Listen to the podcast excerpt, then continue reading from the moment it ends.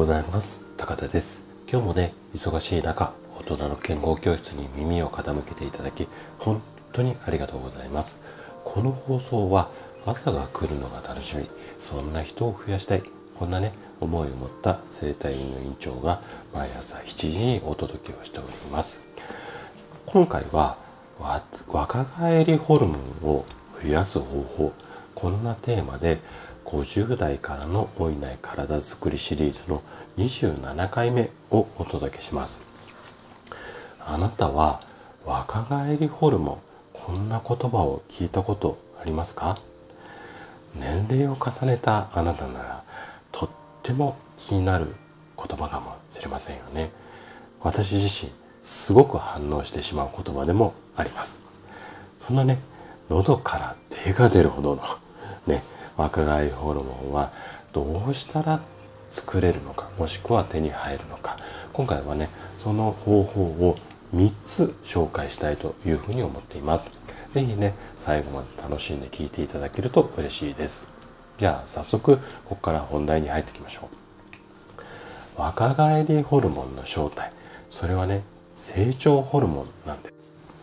この成長ホルモンの働きっていうのがどんなものがあるのかっていうとまず運動とかで傷ついた筋肉これを修復します。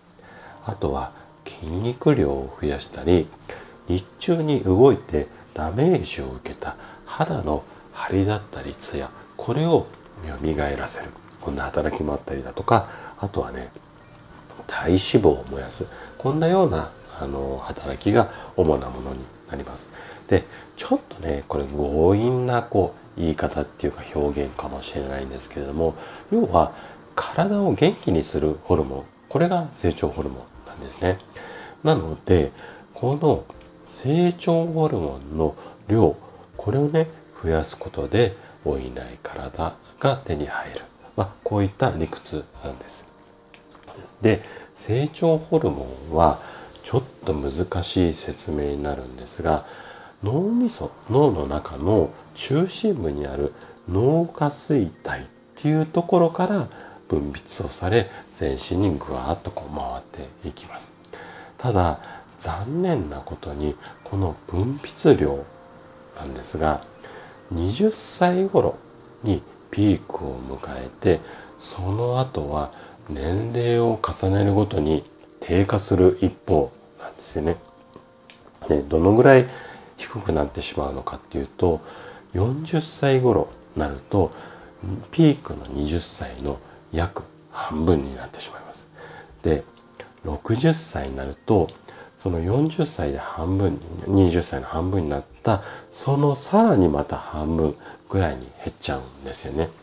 で成長ホルモンはアンチエイジングと深い関係があるっていうのがこの辺りからもわかるかなというふうに思います。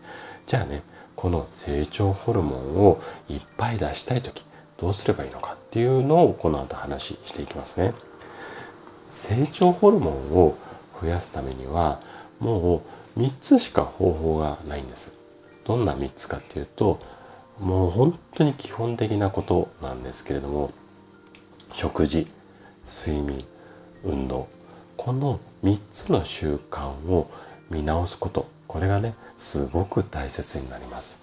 じゃあ具体的にどんなことを見直せばいいのかっていうとまあ細かく言い出したらキリがないんですがちょっとざっくりですね。まず食事に関しては寝る直前に甘いものであったりだとかあとはアルコール。この辺りをできるだけ控えめにしてください。全くダメじゃなくて OK なのでできるだけ控えめですね。あと夕食も炭水化物を少なめにしてください。次睡眠について。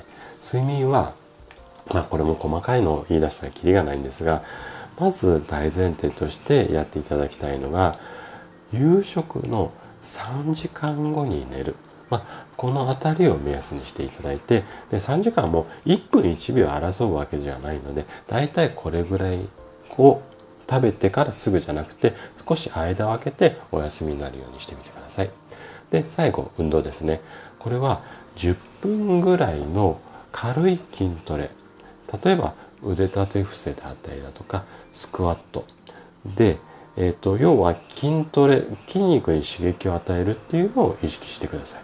でこの3つの習慣で成長ホルモンの分泌量これがまああえてちょっと強引な言い方強引っていうかちょっと持った言い方すると成長ホルモンがドバドバ出るようになります。はい。